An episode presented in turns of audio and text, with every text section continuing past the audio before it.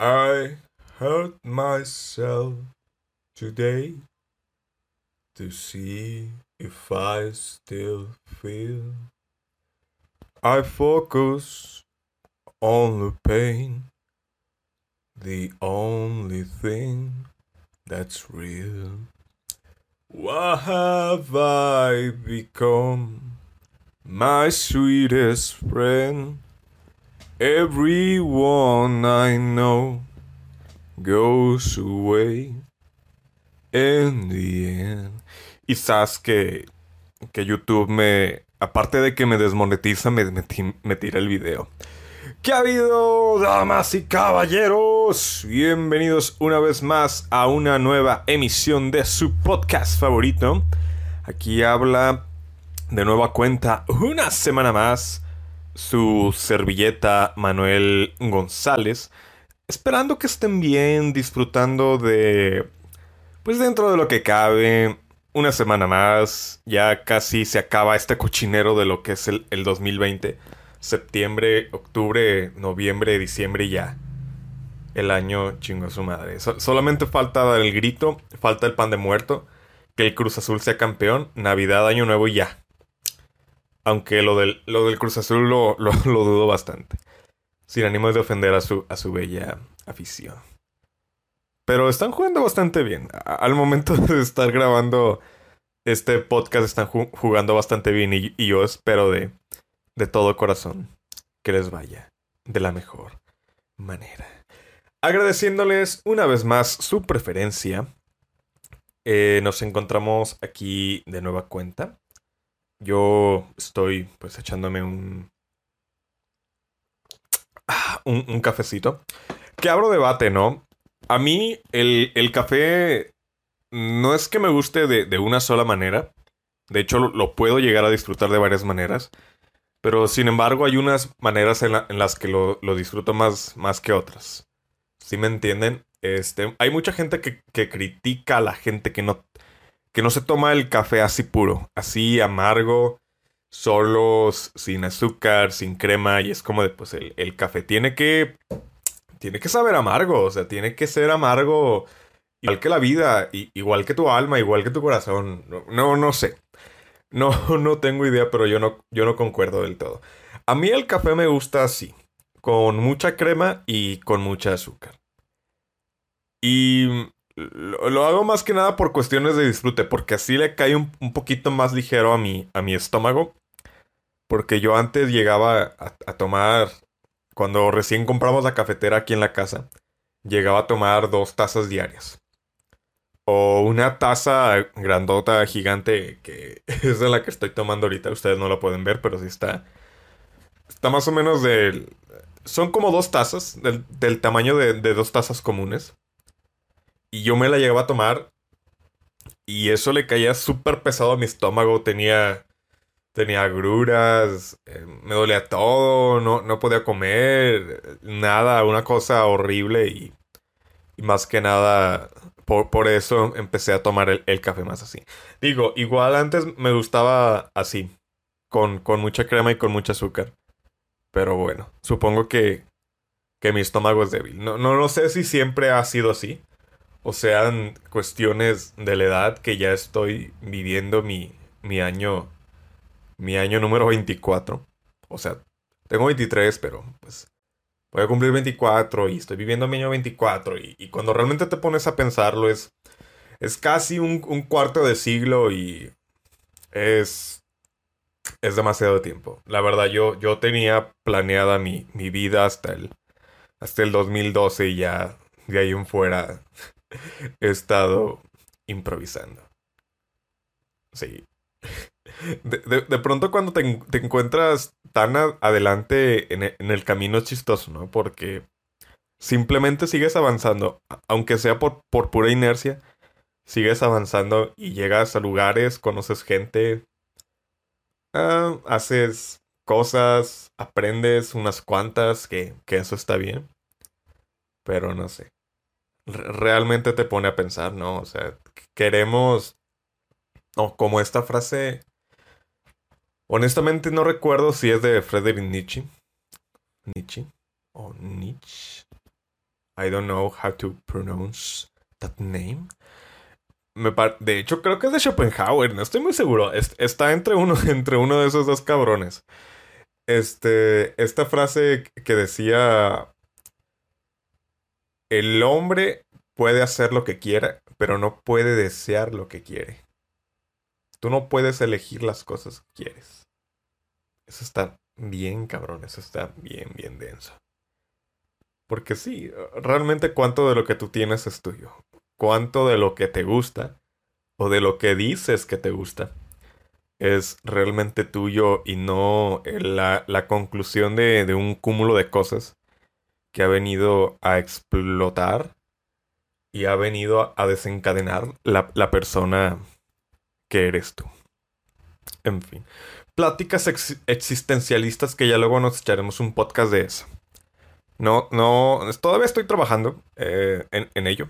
Encontrando nuevas formas de hacer los, los formatos ah, más dinámicos, un poco más digeribles, por, así decirlo.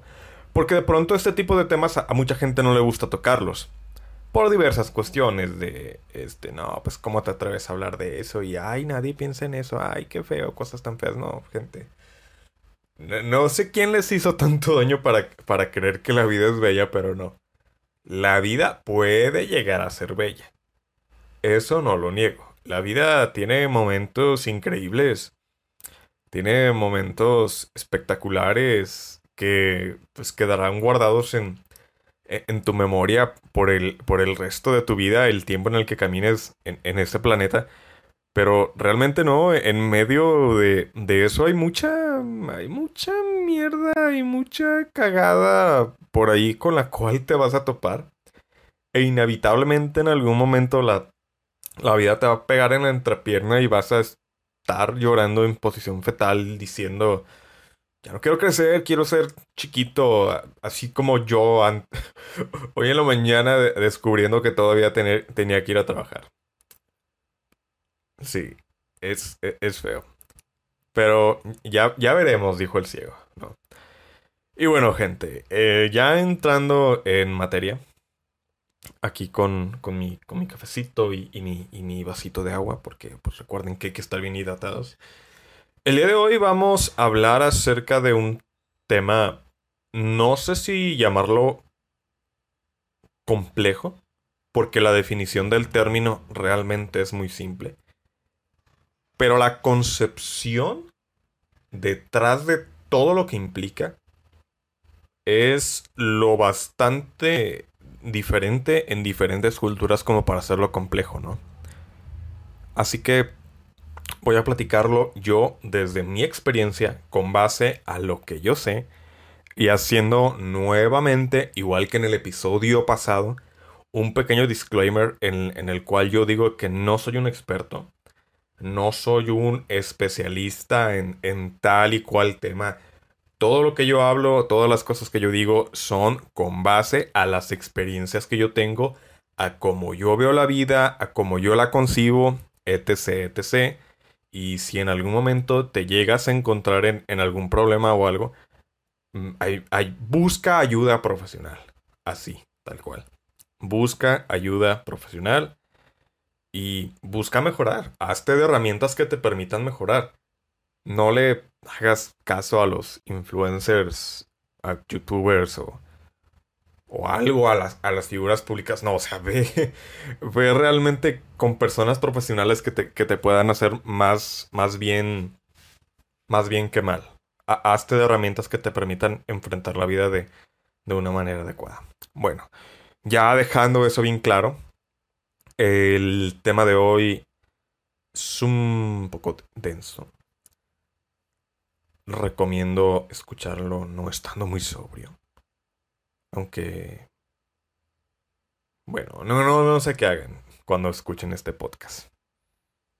No es que me interese mucho, pero bueno, gente. El día de hoy vamos a hablar de la muerte.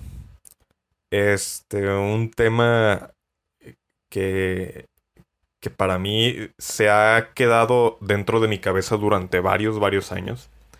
Por diversas cuestiones, ¿no? Y, y no creo que sea solo yo la persona que se sienta así con respecto a la muerte. Digo, al final de cuentas, hasta donde se sabe, que es algo que mucha gente dice, no hay nada seguro en esta vida más que la muerte. Y no... Todos somos iguales porque todos vamos al mismo lugar, ¿no? Al final de cuentas, todos en algún momento de la historia... Y perdonen si lo que voy a decir suena un poco fuerte, suena un poco rudo, suena un poco pesimista, suena un poco pesado. Pero es que, les digo, hasta donde se, esta es la única verdad.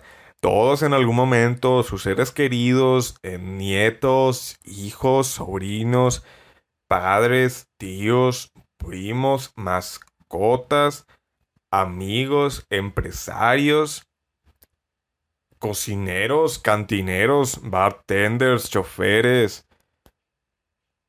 güeyes del mandadito, que es del mandadito, este gente que viaja, gente que escribe, gente que, que dedica su vida a un, sinfín de cosas. Todos en algún momento vamos para allá, vamos para el pozo. Y esto está, eso está cabrón.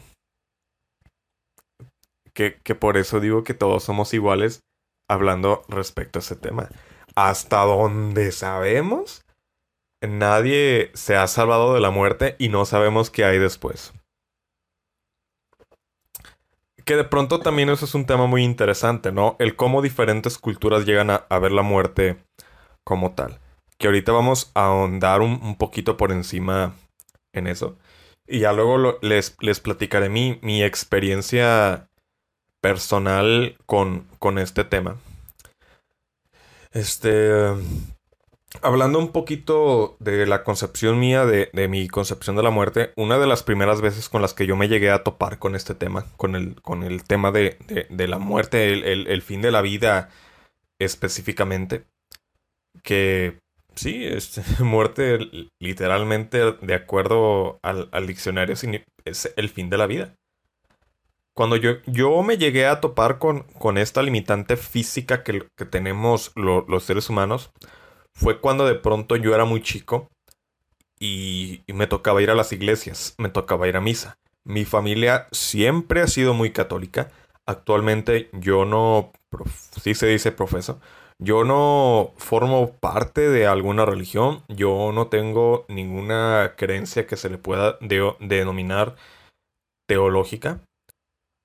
No me considero una persona 100% atea porque considero que a, que a pesar de que las de la ciencia, porque yo no sé si decir que soy un creyente de la ciencia, pero actualmente me he hecho de, de, conocimientos científicos en, y todo lo que pueden englobar la, palabra ciencia para darle respuesta a ciertos aspectos de la vida y a ciertos aspectos del mundo, ¿no? A pesar de eso, hay un, hay un pequeño, gran porcentaje, depende de cómo lo veas, de cosas que la, que la ciencia no puede explicar. Que es ahí donde pueden entrar cuestiones divinas, ¿no? Las, las cuales yo no, yo no comparto porque prefiero ver, prefiero... Prefiero tener la idea de que hay algo más, algo más grande que Dios. Sí, de pronto puede que me meta en terrenos peligrosos o en terrenos más o menos complejos, porque les digo, va de nueva cuenta. Yo no soy un experto, solamente estoy hablando desde mi opinión. Me gusta creer que la vida o, la existencia misma es mucho más compleja que, atribuírselo a un solo ser divino que, que, de pronto, nada más porque sí, creó el mundo, ¿no? Ahí te van los planetas, ahí te van las, las estrellas, ahí te va la gravedad, ahí te va el sol, ahí te van la vida en el mundo y vamos a soltar estos animalitos ahí y, ver de, pronto cómo, cómo evoluciona la cosa, ¿no? Sí, que sí, que si Dios existiera realmente estaría... Al menos yo siento que ahorita mismo se está partiendo de risa, ¿no?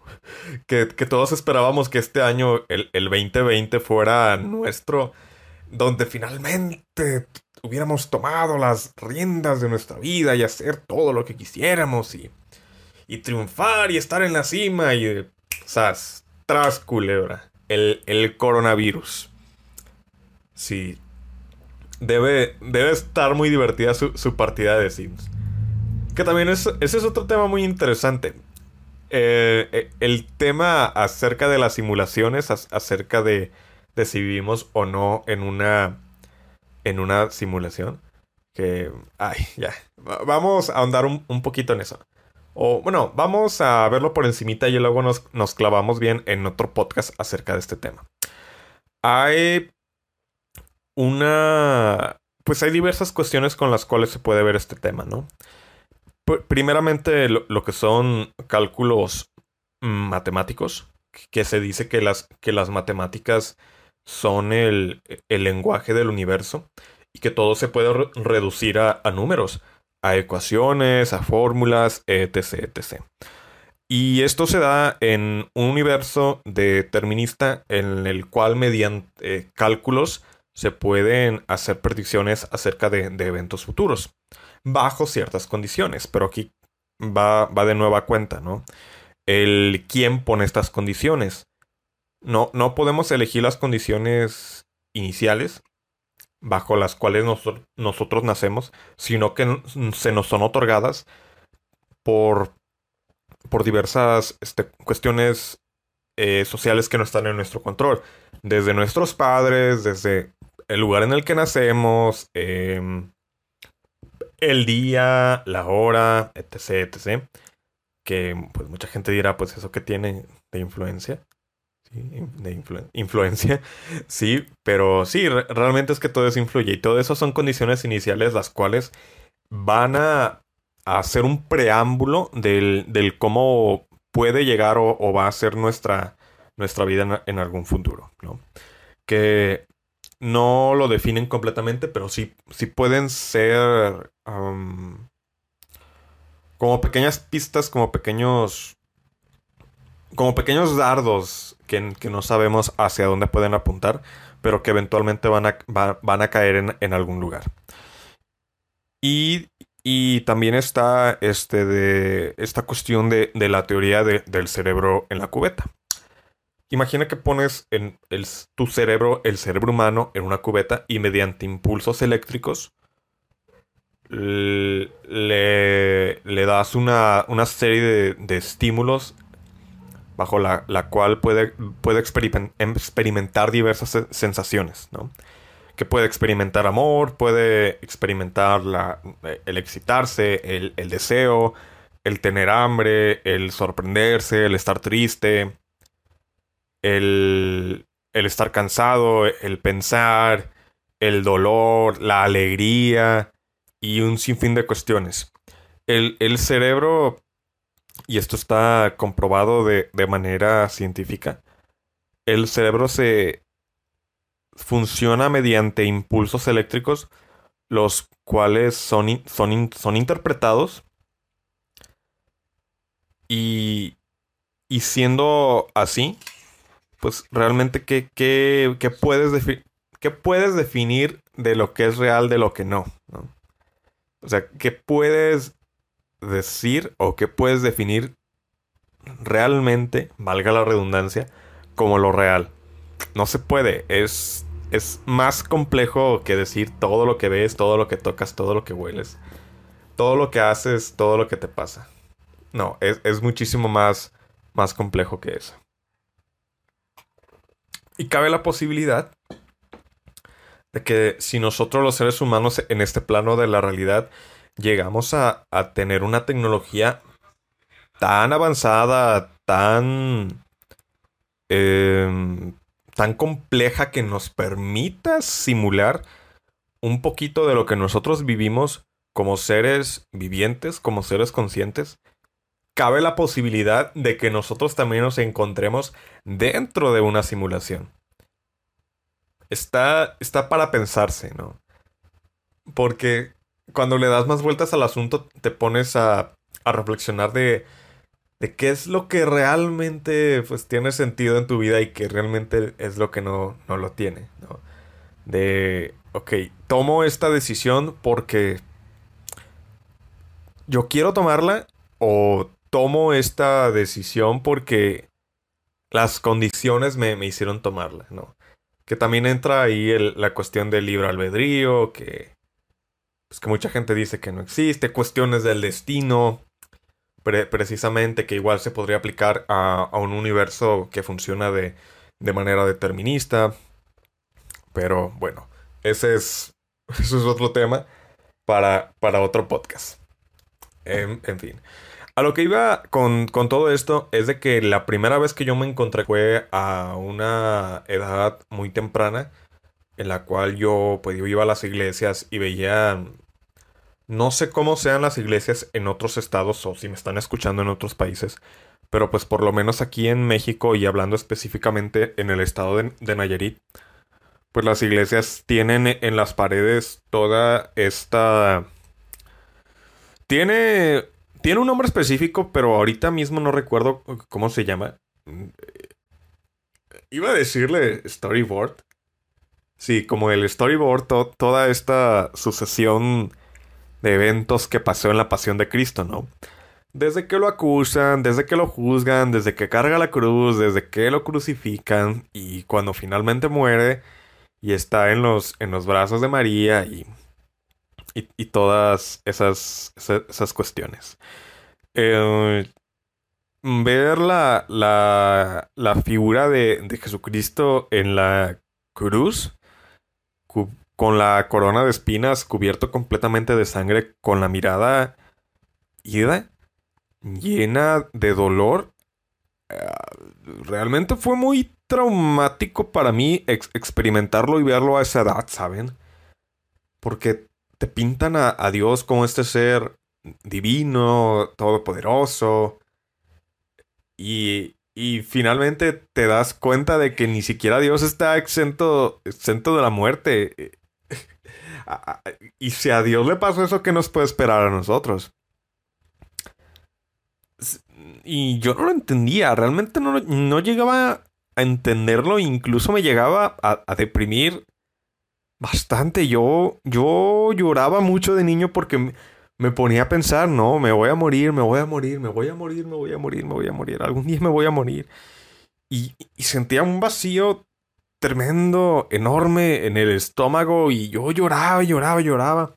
Y mis padres me decían, no, pues ¿qué tienes? Y yo, no, pues es que me siento vacío. No sé, algo me pasa. En la que se podría decir fue fue la primera crisis existencial que yo llegué a experimentar a lo, largo de mi vida. Y, uh, hijo, agárrate. Si pudiera hablar con, conmigo mismo en ese entonces, le diría, agárrate que, que esto no es nada. Vendrán cosas peores, dice, dice la Biblia. Pero, en fin. Sí, este, fue, fue de las primeras veces que yo me llegué a topar con la muerte. Incluso en los, en los cantos católicos, católicos que, que de pronto uno se topa en misa, ¿no? De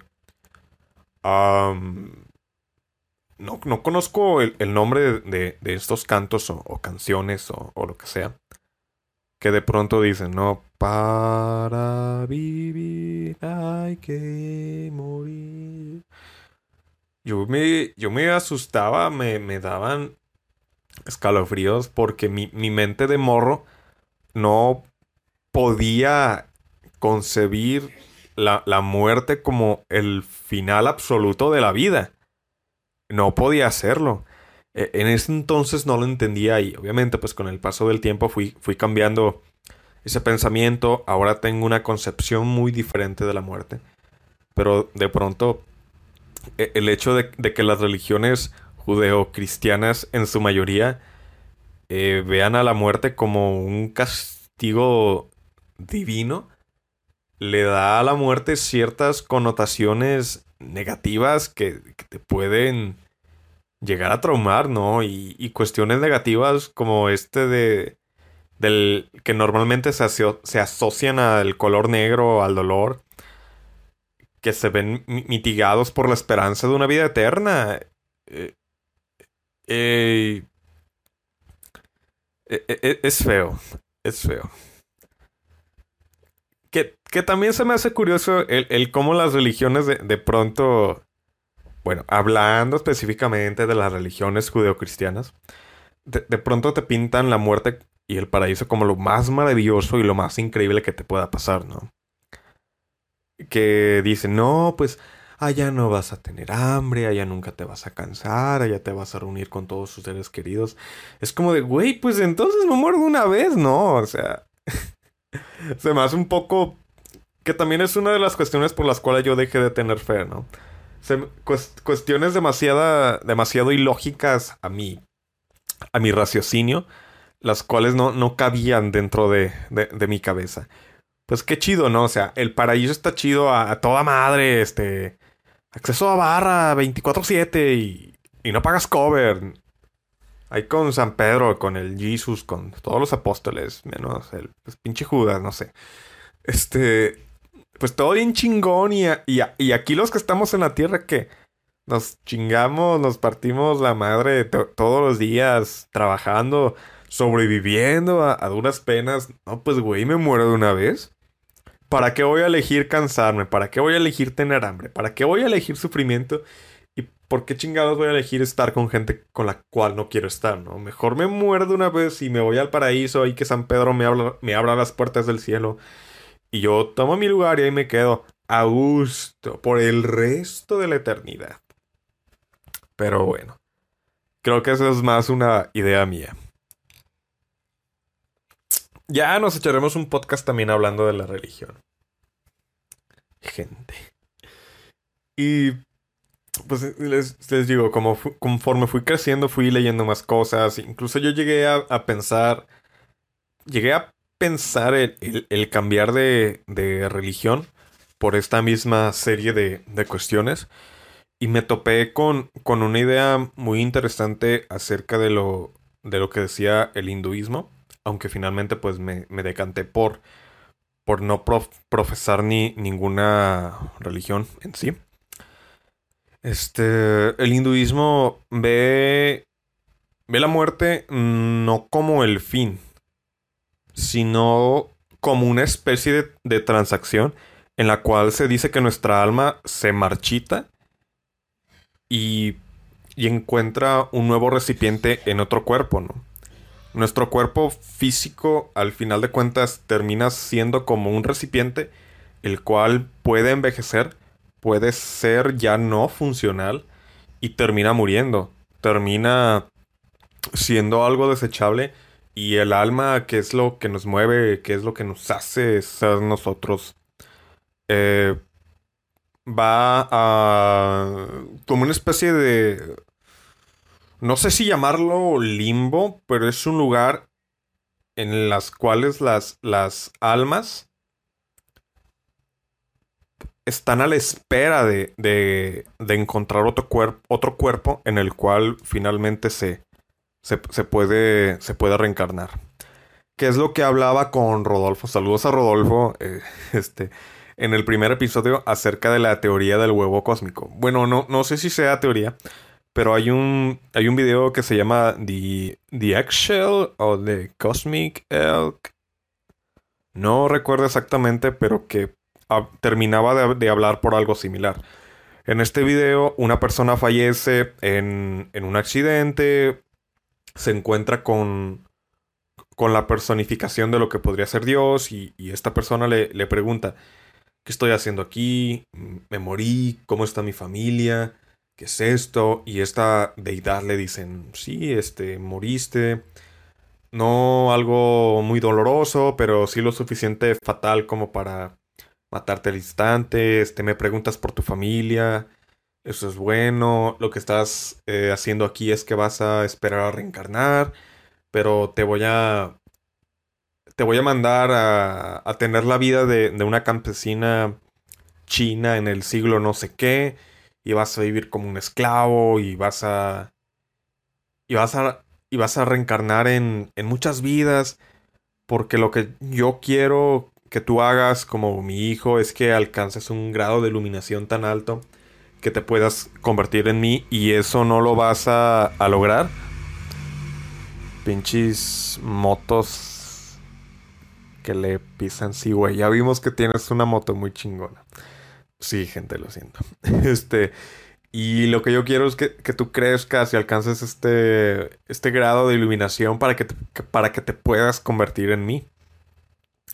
Y así vas, vas a, a, a toparte contigo mismo a lo largo de los siglos y tú vas a ser Hitler y vas a ser todos los judíos a los cuales asesinó, vas a hacer, vas a hacer lo mejor y lo peor de la humanidad y vas a ser todos y que también viene de esta creencia que no sé si se llama egnos, etnocentrismo o algo, no recuerdo el nombre, pero que, que decía que todo forma parte de un todo, que nosotros, o sea, que Dios está en todos los lugares porque forma parte de todo.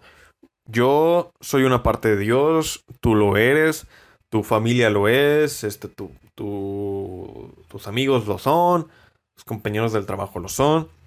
Y esta teoría hablaba mucho de eso, de que todos somos uno, de que todos somos parte de un mismo ser. Más o menos así como lo, que funciona la, como funcionan las células, las células dentro del cuerpo, ¿no?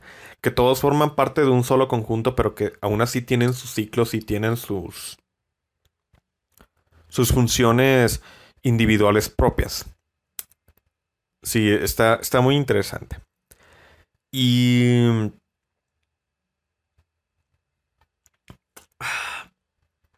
También está esta cuestión de, la, de las culturas africanas, en las cuales no, no, ven la muerte como el fin ni como una etapa de transición, sino como...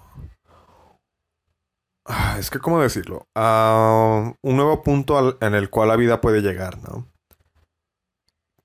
En el, en el cual el, el alma trasciende y continúa su, su, existencia y llega a un, un plano de, de, sabiduría en el cual puede vivir para siempre, ¿no? Como esta como esta escena en la película de, Black Panther, que por cierto, muy, lamentable y, muy choqueante, este fallecimiento del actor Chadwick Boseman. Ah, es que este café está, está delicioso. Este. Más, que por la edad y, por la juventud, por, la, por, las, por las condiciones en las, en las cuales falleció, ¿no?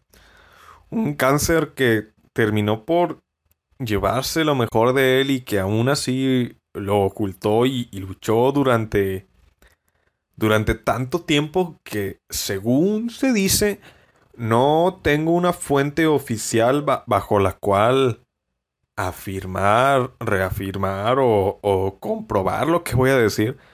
Pero mucha gente dice, mucha gente este, ha estado compartiendo de que la gente de Marvel Studios, Kevin Feige, que viene siendo el, productor principal, la cabeza de, esa división de, de, Marvel, no supo de lo que le pasaba al actor, a Chadwick Boseman, hasta momentos antes de que el actor falleció. Es como de, güey, qué. Pues qué onda, ¿no? Que también es una cuestión muy interesante que voy a tocar ahorita en unos momentos más el cómo distintas personas han elegido, porque sí, los ejemplos que voy a dar son muy claros, han elegido enfrentar la muerte y han elegido irse. Que mucha gente no, no sé si puede llamarlo suerte o, bendición, pero que, que, mucha gente dice que... Ay, ay, que estaba... Ay, no fui, se me fue. Ay, cabrón. El pedo. Ah, sí, de que mucha gente no, tiene la, opción de, elegir el cómo irse. A veces simplemente se van y ya y, no están presentes en, en ese momento, ¿no? Por, por, por diversas, por diversos motivos. De, de pronto, este temor que se nos influye acerca de, la muerte y de, y de cómo, y de cómo medio medio funciona, eh, pues, y, pues, y, también el, hecho de que no sepamos que hay más allá. Pero bueno, a lo que iba con, con este ejemplo, quizás sea muy simplificado. Um, pero hay una escena en la película de Black Panther en donde el rey T'Chaka conversa con el rey T'Challa acerca de, del destino de Wakanda. Y hay una frase que al menos para mí me... Pues hizo mucho ruido en mi cabeza, en donde el rey Tachaca le dice a Tachala, un padre que no ha preparado a sus hijos para la muerte, ha fracasado como padre. ¿Cómo te quedó el ojo? Está bien, bien, cabrón. Que, es lo que les, les venía mencionando, ¿no? Que, que de pronto tenemos este temor porque no sabemos qué hay más allá. No, no sabemos qué, es la muerte, no sabemos cómo funciona. Em, y quizás nunca lo sepamos hasta el momento en el que nos toque estar en ese lugar y en ese momento específico en el cual nuestro ciclo vital termine por acabarse. Que, que fíjense qué curioso, ¿no? el, día de ayer, navegando por Facebook en la madrugada antes de irme a dormir, en los cuales te encuentras videos de, duendes, duendes reales, 100% real, no fake. O, o no sé, este... 10 curiosidades que no sabías de X cosa. La número 7 te va a sorprender. Sí, e, ese tipo de videos medio, medio extraños. Me topé con, con una entrevista a Cepillín en un programa que tiene de, de Jordi Rosado y en ese fragmento de la entrevista hablaban precisamente de este tema. No sé qué me sepa Facebook, no sé qué me sepa Google, pero por favor dejen de espiarme. Mi vida no es tan interesante. Este. Y Cepillín hablaba mucho de, de esta cuestión parar a sus hijos para la muerte. En el cual él decía, no, yo a mi esposa, a mis hijos, yo antes le decía adiós, buenas noches, buenas noches, mi amor, nos vemos mañana. Y él decía, ahora yo digo, ya me voy. Yo le digo a mi esposa, yo le digo a mis hijos, ya me voy. Los estoy preparando para, por si el día de mañana yo ya no estoy aquí. Para que no digan, es de que, ay, ni siquiera se despidió, ni, ni siquiera pude decirle adiós lo mucho que lo quería. No, no sé, me, me sorprendió gratamente encontrar ese nivel de sabiduría, se podría decir. Y, y, donde menos yo lo esperaba, ¿no? También mencionaba el, el ejemplo de cuando falleció su, su señora madre él estaba dando un show, entonces le avisaron, no, pues tu mamá acaba de fallecer y que no sé qué. Y Cepillín decía de... Pues que la entierra. Y las personas cercanas a él, su representante o algo, le dijo, no, pero es tu mamá, ve, ve, está con tu familia. Y él dijo, no, ¿para qué? Yo, el, el haber ido a, a, a ver a mi mamá, hubiera sido la peor tontería que yo hubiera podido hacer en ese momento. Pues porque ¿para qué voy a ver un cuerpo inerte? Muerto. Que ya no hace nada. Y este entrevistador, Jordi Rosado, pues le dice, no, pues ¿por qué? ¿No te pusiste triste? Y, y Cepillín le contesta, no, pues yo a mi mamá le, le di dinero para que se paseara, se, se comprara sus cosas y fuera a conocer el mundo y, viajara y, y, viviera y experimentara y estuviera feliz y, y etc, etc, ¿para qué voy a ver un cuerpo inerte que ya no va a hacer nada? Es como de damn, bro. Que algo de, que algo de razón tiene, ¿no? aunque siento que, que depende muchísimo de las, de las circunstancias no solo bajo la cual esa persona llega a fallecer, sino también en, cuestiones de, la vida que tuvo, ¿no? Cuestiones de, de cómo llegó hasta ese momento en el cual pues la vida se, se desprendió de él y, terminó por, por marcharse. Que ahorita tocando este punto, una de las primeras... Bueno, a la muerte yo la conocí cuando era chico. Pero la muerte me la presentaron cuando yo, y recuerdo muy bien, y tengo este recuerdo fresco, fresco en la mente, porque no sé si, si es algo que pueda decirme, me llegó a traumar, pero es algo que, que tengo bien presente por el hecho de que me dejó muy marcado en aquel, en aquel entonces. Y ahora mismo lo, lo veo y recuerdo más como un suceso, como una lección, ¿no? A la muerte yo la conocí aproximadamente en junio del 2011. Mi abuelo Ramón, que en paz descanse, ya había tenido varios problemas de salud ah, respecto a la, a la diálisis él estaba dializado. No sé si sea, el término correcto. Pero pues mis abuelos tenían diabetes y la, bendita herencia, ¿no? Y pues por ende gran parte de la familia es propensa a tener la, la diabetes.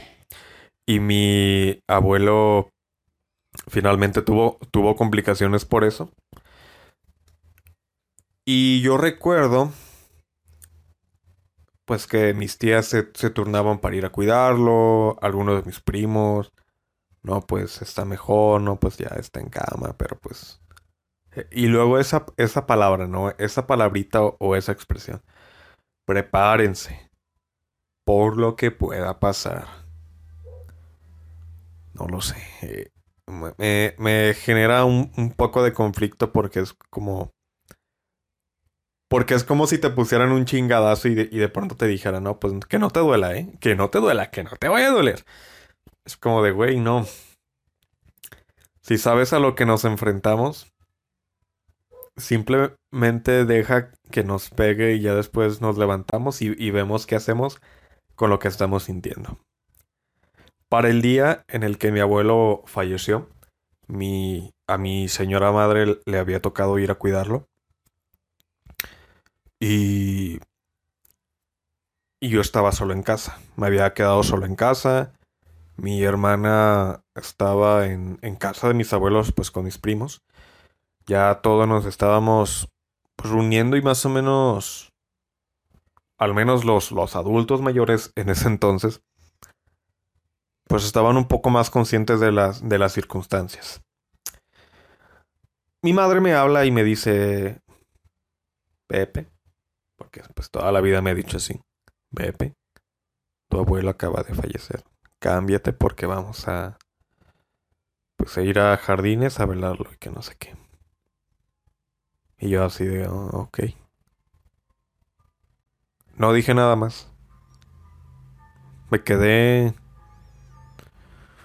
en shock. El carrito de las nieves.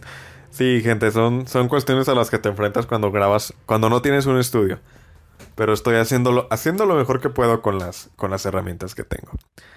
Sí, me, me quedé en shock. No supe qué decir y me quedé en silencio durante algunos momentos. Ya después le dije a mi mamá, no, pues está bien, ahorita me cambio. Total, me bañé, me cambié y pues fue en ese momento en el, en el cual yo ya estaba definiendo como que un poquito más mi mis gustos musicales. Escuchaba pues a las típicas bandas de rock, ¿no?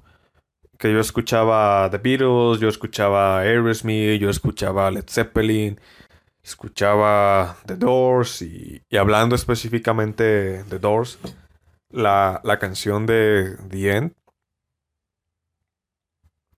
es una canción, fecha me, me sigue pareciendo, pues sí, sigue estando conmigo en, diversos momentos.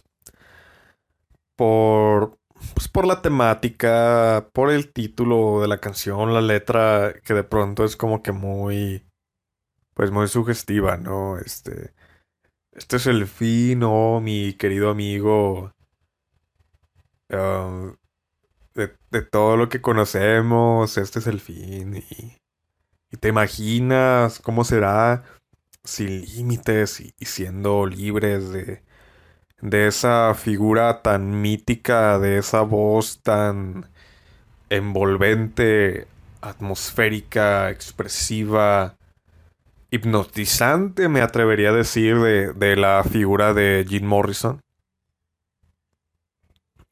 Es una canción a la cual simplemente le, le tienes el, el respeto suficiente como como para escucharla y no hacer ni siquiera ni un ruido. esas canciones que al final de cuentas se, terminan convirtiendo en experiencias, lo, cual fue mi caso. Y sí, quizás, quizás le esté otorgando un significado más allá de lo que realmente es. Pero fue circunstancial, ¿no? Yo estaba pues, escuchando música y recibo la noticia de que mi abuelo fallece. Creo que, no, no sé si por lógica, pero eh, terminé asociando una cosa con la otra. Y fue... No sé si fue difícil, pero para mi mente de, preadolescente fue un, un completo shock, porque era la, la primera vez a la, en la cual yo me enfrentaba con una situación de este tipo. Una situación en la cual yo llego a perder un ser cercano tan cercano a mí, tan, tan querido, es como si de pronto te, te desprendieras de una parte de ti. Es como si sintieras que te faltara algo. No lloras, no estás triste, no sabes lo que estás sintiendo, pero sin embargo, tú sientes que te falta algo. Y yo no doré, yo no doré, yo no lloré. Yo no lloré durante varias semanas, durante varios meses, hasta que finalmente me cayó el 20 de pues tu abuelo no está, güey. Tu abuelo ya no está.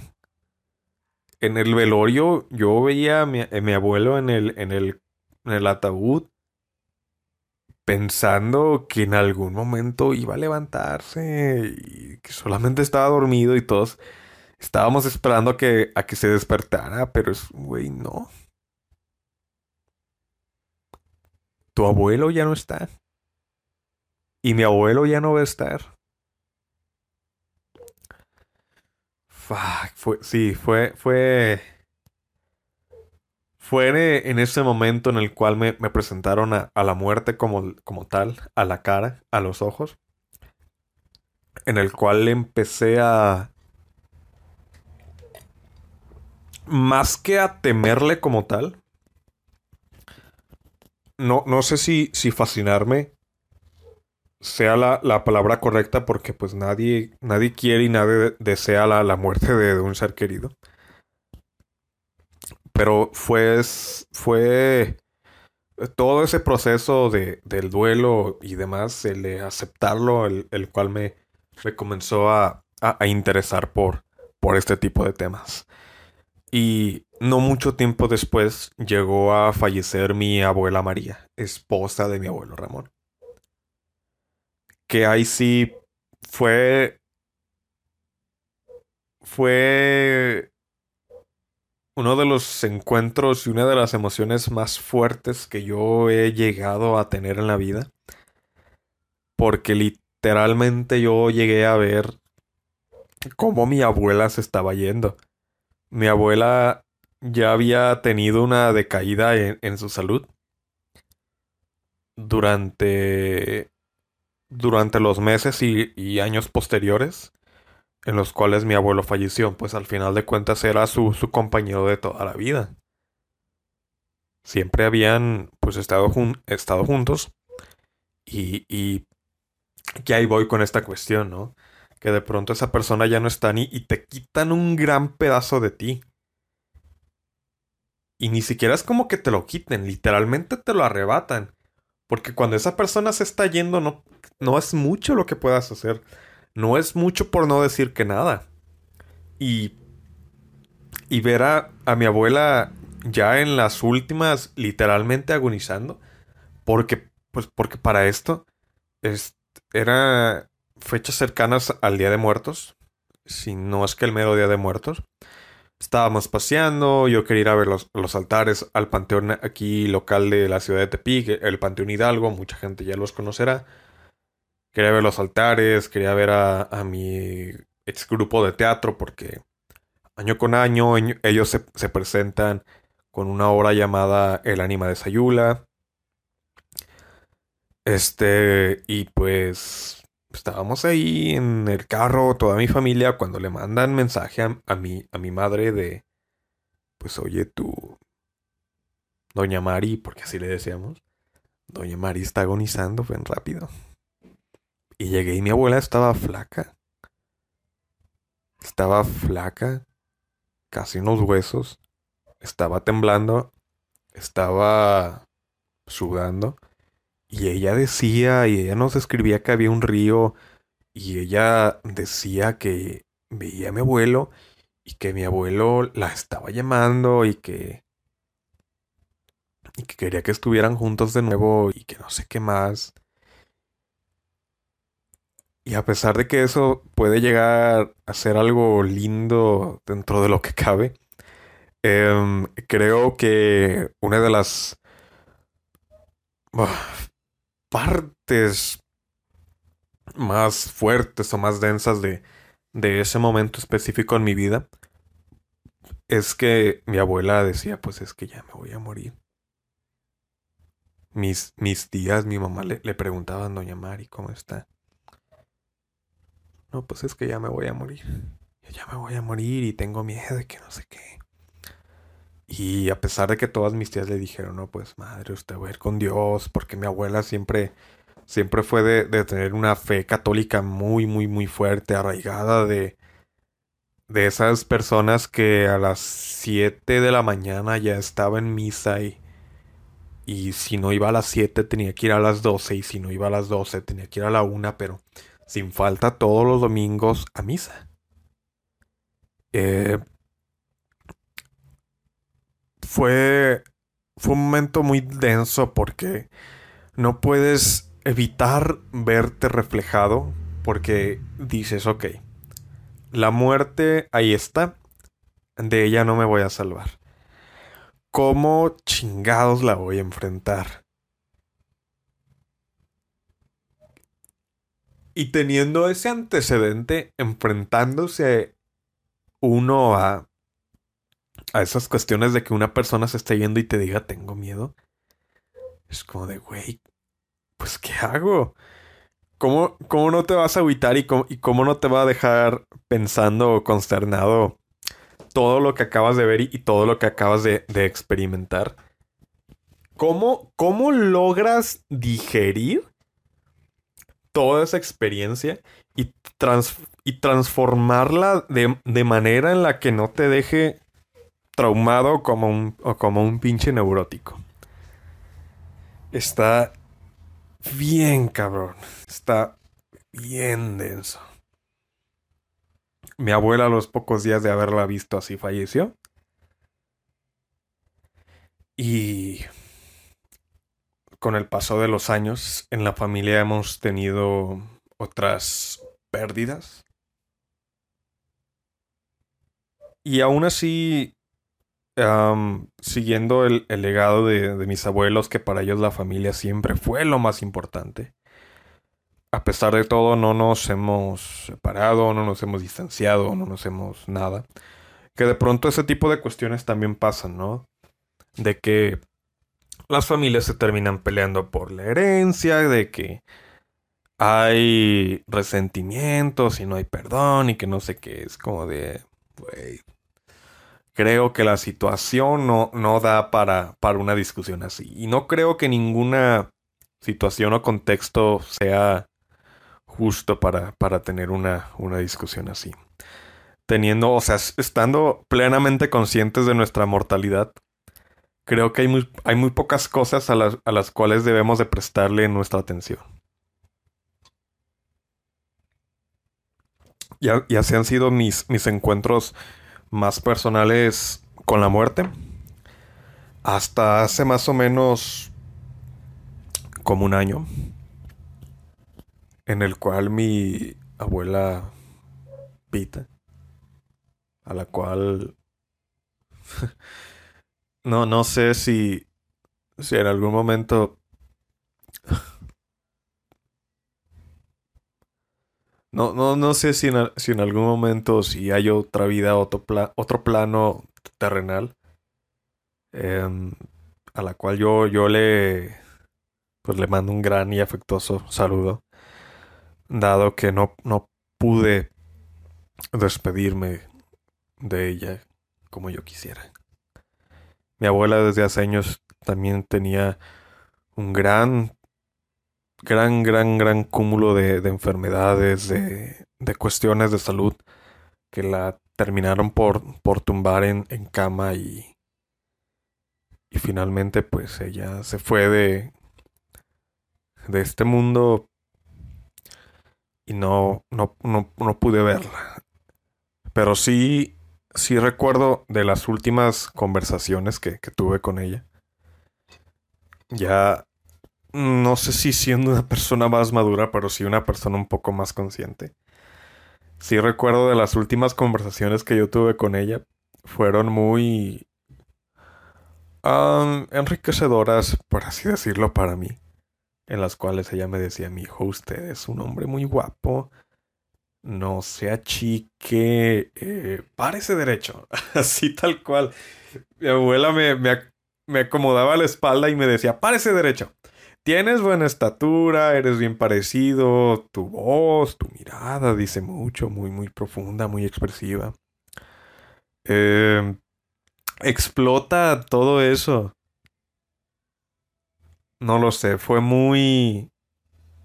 Fue muy lindo y, muy conmovedor para mí el, el, haber recibido esas palabras de una persona que tenga pues ahora sí que, que tanta sabiduría y tanta experiencia, ¿no?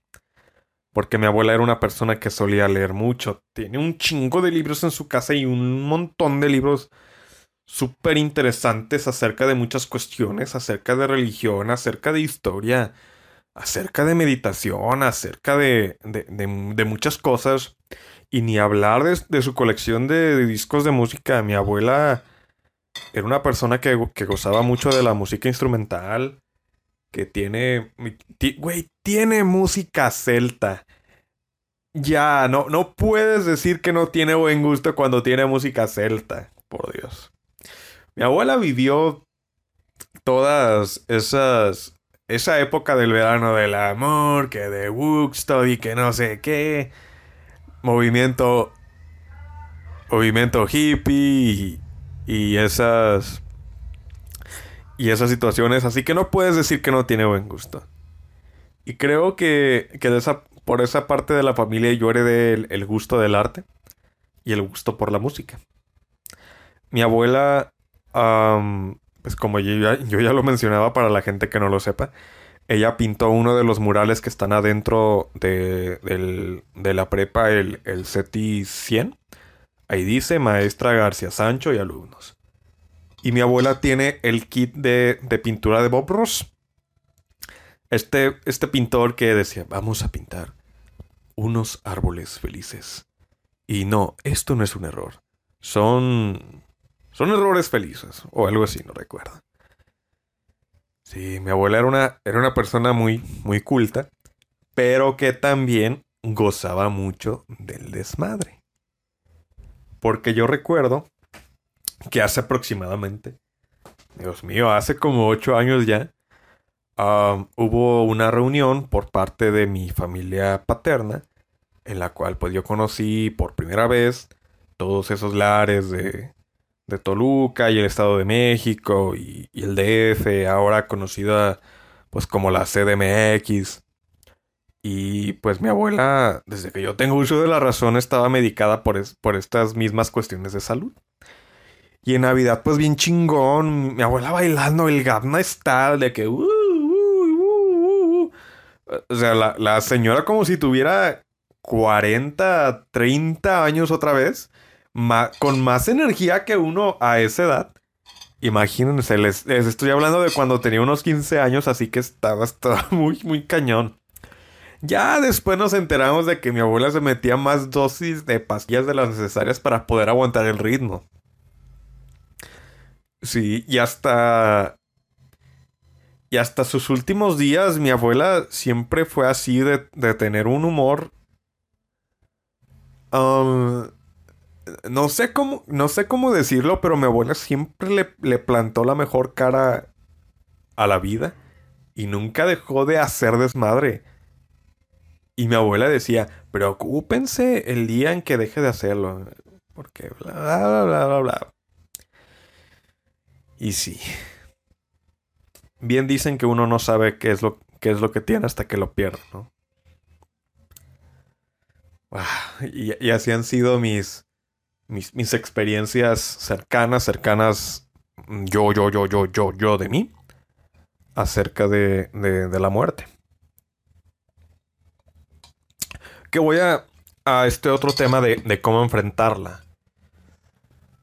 Hay, muchas cuestiones con las cuales enfrentarla. Ya, lo mencionaba con, este eh, ejemplo de Chadwick Boseman, de que desde el 2016, que fue cuando comenzó con, con esta enfermedad, hasta el 2020, el tipo seguía grabando películas, el tipo seguía trabajando y el tipo se esforzó por por legado, por echarle todos los huevos del, mundo a, su trabajo.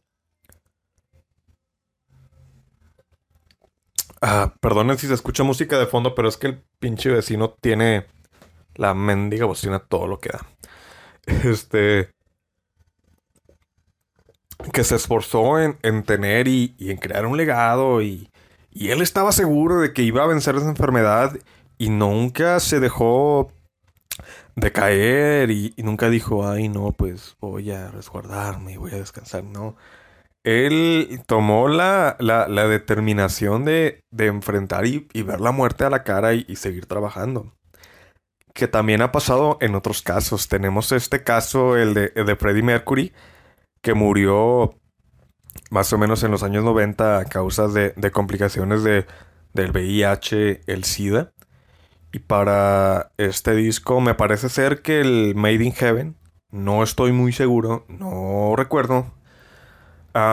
y más específicamente para este tema de The Show Must Go On, que creo que fue de las últimas canciones de que, eh, con las cuales... De las cuales Freddie Mercury grabó con... Grabó con Queen. Pues Freddie ya estaba en las últimas, estaba flaco, apenas y, podía moverse. Y, y los mismos miembros de la banda decían pues que ya no daba para más y pues en este, en cualquier momento estira la pata y bye. Para este tema de The Show Must Go On, mm, me parece ser que Brian May, guitarrista de la banda, le dijo a Freddy, oye, no, es que si vas a poder lograrlo, te veo muy cansado, te veo muy enfermo si vas a, poder lograrlo, vas a alcanzar esa nota, ese, pues sí, ¿no? Si vas, si vas a lograrlo, si vas a poder grabar la canción, porque yo lo puedo hacer, o sea, yo lo hago por ti. Y Freddy se dice, se cuenta, que, que Freddy en ese momento tomó un trago de, de vodka, se lo echó, se lo empinó Puso el vaso sobre la mesa y dijo, cariño, tranquilo que yo lo hago. Oh, I fucking do it, darling. O sea, cariño, yo lo voy a hacer. Y Freddie Mercury grabó una de las canciones más emocionales, más desgarradoras de, de toda la, la discografía de Queen. Porque si realmente nos ponemos a, analizar las, las, las vocales de, esa canción de The Show Must Go On, podemos ver una grandísima, grandísima diferencia entre la interpretación de Freddy en esa canción a comparación de otras. Es un grito a la vida de alguien el, el, cual ahora teniendo este contexto sabes que se está aferrando a lo poco que tiene y Mercury terminó grabar terminó por grabar esa canción en una sola toma. Haz un chingado favor. Mercury terminó por grabar esa canción en, una sola toma. Y es una de las interpretaciones, es uno de los performances más emocionalmente contundentes de, toda la, la, carrera de Mercury como cantante. En las notas altas, cuando dice, I can, I can fly, my friends. Show must go on. Es de una persona que, que, está dando todo de sí cuando su cuerpo ya no, ya no puede. Ya no puede. Digamos que Freddy en su 50% sonaba como alguien sonaba en un 200%. Así, así de bueno era. Y así él decidió ver la muerte. Él, sabía que se estaba yendo. Sabía que no le quedaba mucho tiempo y, y aún así terminó por, por dejar un legado, ¿no? Que también sucedió lo mismo en el caso de la, del, del cantante David Bowie, que menciono estos dos casos específicamente porque han sido los dos que más me, han marcado en, la historia de, pues, de la música. Y más que nada, pues por ser figuras tan mediáticas, creo que se puede, puede rescatar algo de ello, ¿no? Este, Bowie, más o menos, no sé si a mediados del 2014 o el 2013, no recuerdo muy bien, él había sido diagnosticado con, con cáncer también, el puto cáncer. Quitándonos todo lo bueno en la vida. Este, Mercury. Ay, Mercury. Bowie. Estaba trabajando en lo que pues ya después se convertiría en su último álbum, ¿no? Blackstar. Y desde la concepción del nombre y teniendo eh, en cuenta lo, que significa eh, una estrella negra, que pues en cuestiones de física una estrella negra es una estrella que se encuentra en el, en el final de, su ciclo de vida. Una estrella la cual pues está a punto de morir. Punto de morir. este. Um, pero que no se ha podido presenciar ese fenómeno porque se dice que el, el universo no tiene la, la, edad suficiente como para que algo así se presente, ¿no? O sea, son millones de años contra los 100 años que puede llegar a vivir un ser humano. Realmente la, la cantidad de tiempo es absurda, es, es, muy diferente. Y Bowie, en, pues en estos temas eh, de, su disco, hablando más específicamente acerca de, de Blackstar, que da el, nombre al álbum y, su último tema, Lazarus, es la, la, la despedida de, de Bowie de, este mundo. Y y no sé, simplemente se me hace, se me hace increíble. O, quizás no, no, mi mente tan limitada no, no pueda concebirlo de, tal forma. Pero es que yo, yo realmente no sé qué haría si me encontrara en una situación similar. Yo no sé si... Yo no sé qué podría hacer porque... Una, una cuestión también muy interesante acerca de, de del cómo, más que cómo enfrentamos la muerte, es de qué queremos dejar cuando nosotros ya estemos, ¿no? Que mucha gente también se pone a pensar, ¿cómo queremos que nos... ¿Cómo, cómo quiero que la gente me recuerde? ¿Cómo quiero que el mundo me recuerde? Bowie eligió este, ser recordado como un artista. Un artista que dio todo de sí hasta sus últimas consecuencias y dejó un álbum la verdad, muy, muy bueno, muy exquisito, muy, muy místico, muy, muy hipnótico, el cual recomiendo bastante. Pero ahora, eh, si tienen oportunidad, oportunidad de ver los dos videoclips, tanto el de Blackstar como el de Lazarus, véanlo ya bajo esta perspectiva, ¿no? De una persona que está muriendo y eligió dejar un legado para que así el, el mundo lo, lo recordase es, muy interesante porque yo no, yo no sé qué haría. Yo soy una persona a la cual le gusta mucho escribir. Una persona a la cual le gusta pues mucho el cine, le gusta mucho hablarse, se podría decir, este, eh, más específicamente teniendo un trabajo en, en, medios, porque, pues también ya lo mencionaba, soy una persona a la, cual le, le, gusta contar historias y, no sé, supongo que si en algún futuro cercano yo llegase a, a dejar este mundo, supongo que si el Internet no, no acaba o no muere dentro de dentro de los próximos. la gente puede venir y, escuchar este podcast y así me, me, va a recordar cómo yo hablo y cómo yo me expreso y, y así, pero no. No, no se preocupen, gente. No, no pienso. No, no pienso irme de aquí hasta experimentar todo por lo menos una vez en la vida. Y cuando finalmente me toque, ahí sí voy a dejar y sí voy a tirar a la, casa por la ventana. En, en, muchas maneras distintas. Voy a, voy a armar un pedo, ¿no? Así cabrón, cabroncísimo. Va a haber enanos con con bandejas con coca, mota, churros y y todo eso paseando entre la gente y, ofreciéndolos. Va a haber, a ver pisto y va a haber DJ. Sí, creo que sí. Si pudiera elegir la, la manera en, la cual yo, yo me de este mundo sería así, ¿no?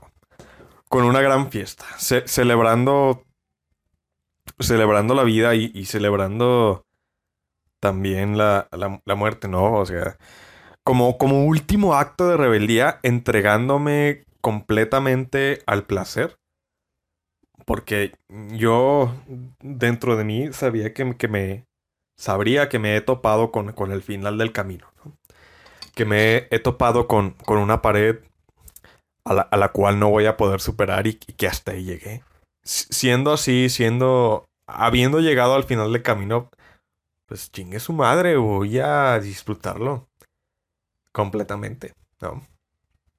Que mucha gente al momento de tomar decisiones muy difíciles bueno, no, no difíciles, pero sí de, decisiones a las cuales se, les tiene que pensar. Mucha gente dice, ay, pues de algo me tengo que morir. Y sí, o sea, sí, pero no. Sí te vas a morir, pero nada te garantiza de que lo hagas mañana. Vive y vive plenamente, vive conscientemente, pero también ten en, en cuenta de que el día de mañana también puedes tanto seguir como no aquí. Así que no vayas y hagas, y hagas un desmadre por la vida porque eventualmente puede haber consecuencias. Unas más graves que otras. Pero sí. Em, ya como, como último punto, me gustaría em, tocar este tópico porque se me hace muy, muy interesante. Hace un tiempo yo me topé con, con un libro que se llama la negación de la muerte de Ernest Becker, que vamos de vamos, vamos de nuevo, ¿no? Ernest Becker pues, era un, un filósofo, un, un, escritor, en el cual en los últimos momentos de su vida decidió escribir este ensayo, ¿no? Que parte mucho de la filosofía y parte mucho de cuestiones psicológicas.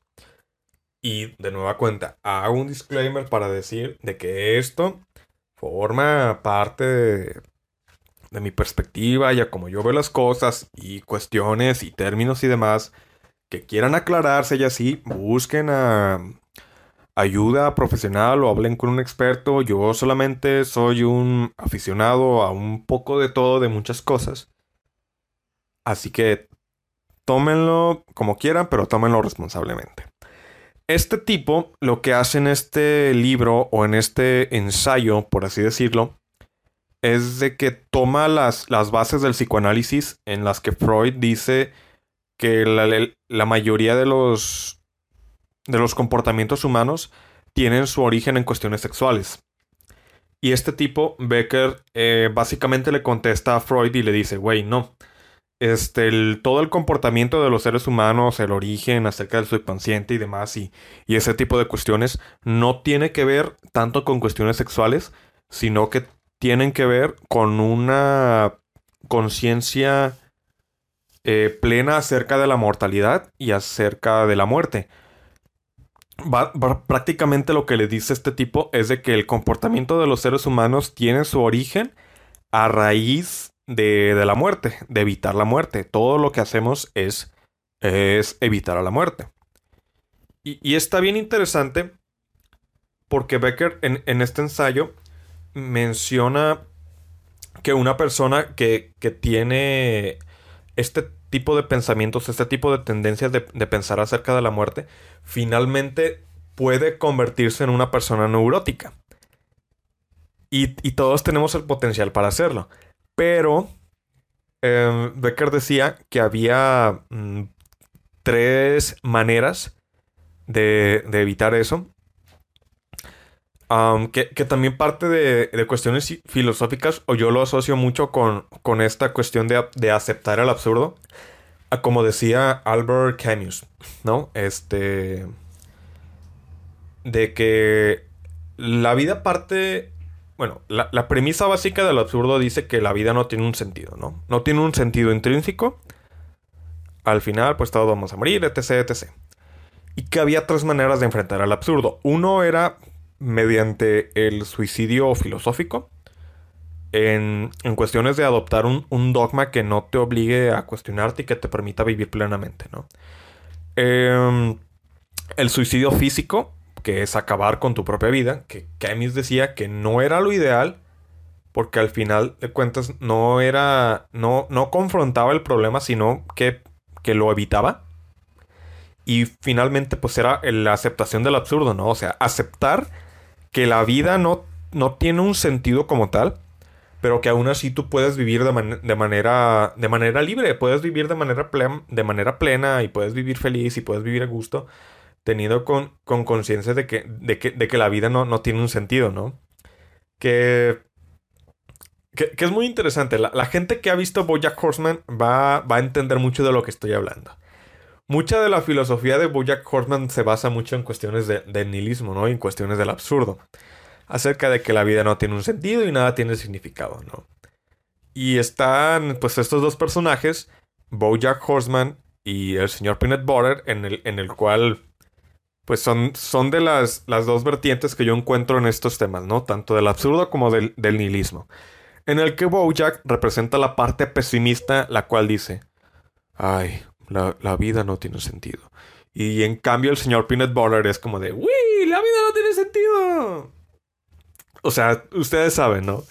Y, yo durante mucho tiempo estuve en la, en la parte de, de Bojack, ¿no? de que, ay, la vida no, tiene sentido, entonces, pues, ¿para qué me esfuerzo? Y vivía muy enfadado. Era una persona... No, no sé si, si pedante sea, la palabra adecuada. Pero, pero si era un idiota y si era un imbécil porque vivía amargado, o sea, ya. Ya, tal cual. Yo, yo sé que vivía amargado y, y eso le caía gordo a mucha gente y eso le, y eso le cagaba. Y, y sé que por esas, esas cuestiones yo terminé quedándome solo durante mucho tiempo. Pero está bien, no hay pedo. Eventualmente mejoré y eso me llevó a, a conocer a personas increíbles. Y, y a mejorar como, pues, como persona y, y así. Este, que, que como dato curioso, no, no sé si ya lo platiqué en alguno de los episodios, pero una vez en Facebook una tipa me llegó a decir, oye, este, disculpa, tengo que eliminarte de mi lista de amigos, tus, tus publicaciones me amargan rotundamente. Y yo sí como de, güey, pues, o sea, ¿por qué me lo dices? Simplemente elimíname ya, no es como que hablemos tanto, no es como que nos llevemos del todo bien. O sea, ¿Por, qué? O sea, ¿disfrutas de decirme que soy un idiota? O sea, yo lo acepto y, estoy consciente de eso. Pero, pues, ¿por qué hacerlo, no? Sí, gente, no, no, se agüiten si les llegan a decir cosas así. que también depende mucho de la energía con la que se los digan, ¿no? Hay, mucha gente que lo hace con la, con, las, con la intención de que ustedes mejoren. Y hay muchas personas que también nada más están, pues, ahí para chingar. Ya ustedes verán cómo, cómo les afecta eso. Y, pero sí me, sí me llegó a afectar bastante porque decía, güey, pues qué asco de persona, ¿no? Ya hasta que, pues finalmente, pues Ah, se podría decir que comencé a aceptar el absurdo, es que no encuentro otra, otra palabra para describirlo. Pero empecé a pensar menos y a disfrutar más. Que ahorita voy a complementar esta idea con la conclusión para, para el episodio de, de, esta semana. Ah, este... ¿A dónde iba con esto? Ah, que Becker decía que había tres maneras en las cuales el ser humano buscaba evitar o, o negar, en este caso, la muerte. Que una era el, el amor, que por medio de, tu pareja o por medio de tu familia tú le otorgas un significado a tu vida. Dado que, esa otra persona, ese, ese complemento, pues dirige las, las riendas de, tu existencia y, le otorga cierto sentido. ¿Qué es lo que pasa en la... que es como el, plot principal de la serie de, Afterlife? Para la gente que no la, ha visto, chequenla. Está en, Netflix, bastante, bastante buena en la cual el personaje principal llamado Tony queda viudo, pierde a su esposa y su vida pierde su significado completamente. Y entonces Tony se encuentra en una espiral de, nihilismo en el que, pues como nada tiene sentido, nada me importa y puedo hacer lo que quiera. Que ahí, que ahí van estas cuestiones también, ¿no? De, de que te puedes convertir en un idiota, en un imbécil y, no sé qué. Entonces, las de las primeras posibilidades para evitar la muerte está en esto. Ah, la, cuestión del amor. La segunda, la segunda, la segunda, la segunda. También tiene que ver con esta cosa de la religión. Tú adoptas un dogma, en este caso una religión, y tú vives tu vida con con la promesa, eh, al menos en el caso de las, de las religiones judeocristianas, de que vas a trascender más allá. Más allá de la vida física que tienes, tu alma va a estar en un paraíso en el cual nada le va a faltar y vas a encontrar plenitud y, y que no sé qué. Y por último, está la cuestión del arte, en la cual el artista tiene como esta puñeta mental en, la cual él puede vivir por medio de su, de su arte en, la cual este artista crea y hace obras y, y dedica su, vida, sus ideas y, y todo eso a, desarrollar un estilo para dejar un legado y por medio de él vivir de ello. Y, y está bien interesante porque sí, tiene cierto sentido. No digo que sea la verdad absoluta, pero sí tiene cierto sentido porque al, al final de cuentas todo lo que hacemos es, es con el fin de... aunque, no lo, aunque no lo querramos, y aunque digamos que, la trascendencia no, no, es tan importante, todo, todo lo que hacemos tiene un impacto y queremos dejar huella, ¿no? E, en estas cuestiones, o sea, ponte a pensar, ¿realmente por qué haces las cosas que haces? ¿Cómo, cómo te conciben? ¿Te, ¿Te, gusta que así te conciba la gente? Y me imagino que así te va a gustar que la gente te conciba en el, en el momento en el que tú ya no estés. Al menos yo lo, yo lo veo de, esa manera. Sí, gran libro. dense un, tiempo para leerlo. Aunque les digo, toma muchas, muchas cuestiones acerca de, de filosofía y acerca de, psicología. Así que, pues, sería, sería bueno que las cosas que no lo entiendan lo, vean con, con un experto. Sí, de, pronto es como que muy em, traumante el hecho de, enfrentarte a estos, a estos temas, a esta serie de cuestiones. Pero hay, muchas maneras de ver la muerte, hay muchas maneras de, enfrentarla, hay muchas maneras de concebirla, hay muchas maneras con las, cuales tú puedes tener una relación sana, y estoy diciendo sana entre comillas, porque ni siquiera yo sé de qué manera veo, la muerte en, estos, en estos momentos. A la muerte, yo en estos momentos la, la veo o estoy decidiendo verla como una compañera tal cual, eh, la, la, cual me está siguiendo a todos lados, a los que voy, y que siempre está ahí para, para echarme una mano y recordándome que que hasta donde yo sé, eso no, hasta donde yo sé, y no voy a saber qué hay más allá hasta el día en que me toque vivirlo.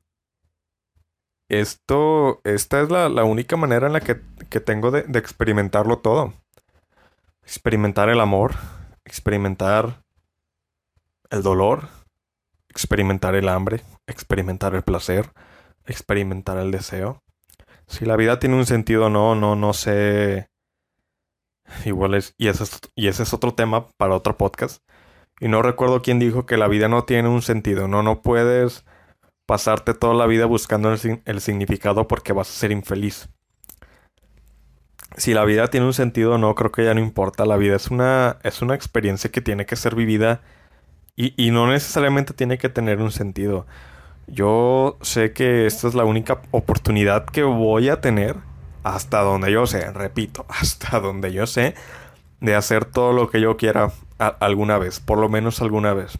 Y como decía Odino Dupeirón también en, una plática, eh, mientras no te hagas daño a ti y no le hagas daño a nadie, tienes el derecho de experimentar, de experimentarlo todo por lo menos una vez en la vida. Sí, es, es creo que es, la manera más noble en la que yo, yo tengo de ver la muerte. Ver la muerte como una compañera incluso verla como inspiración, como un leitmotiv que no que te obligue, pero que sí que te impulse a hacer las, las cosas. Porque imagínense que tuviéramos una vida perfecta en la cual no tuviéramos carencias. realmente no, no tendríamos nada. Seríamos seres sumamente vacíos, sin, sin emociones, sin personalidad. Y, y terminaremos siendo cajas huecas que solamente son funcionales para pues para preservar el, el maldito sistema capitalista.